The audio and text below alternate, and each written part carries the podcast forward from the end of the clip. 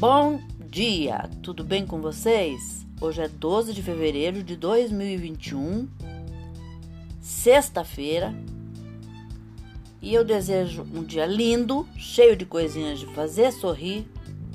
E a receita de hoje é bem gostosa, bem nutritiva. É um feijão branco com calabresa. Você pode comer frio ou feito salada. São duas opções. Os ingredientes que você vai precisar são 500 gramas de cebola roxa, 250 gramas de tomate sem sementes, 500 gramas de linguiça calabresa frita, 160 gramas de alho, 150 mililitros de azeite,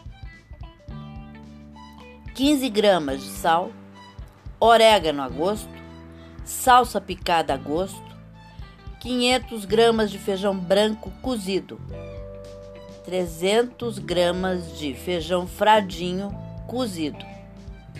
O modo de preparo: corte a cebola, o tomate, a calabresa e o alho em cubos. Reserve. Para o molho, misture o azeite, o alho frito, o tomate, o sal, orégano e a salsa picada. Em uma travessa, misture a cebola, a calabresa picada e os feijões. Regue com o molho por cima, decore a gosto e sirva na sequência. Obviamente que você vai cozinhar os feijões previamente. A receita aqui não diz, mas é isso. Cozinha o feijão como se você cozinhasse o teu feijão normal.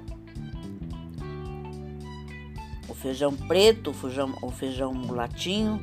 Só que tem uma coisa, para salada ou para este prato que você vai servir quente ou frio, você tem que deixar o feijão al dente macio, mas consistente, que ele não, não, se, desme, não se desmanche. Para ficar uma coisa mais gostosa de comer e aparência agradável.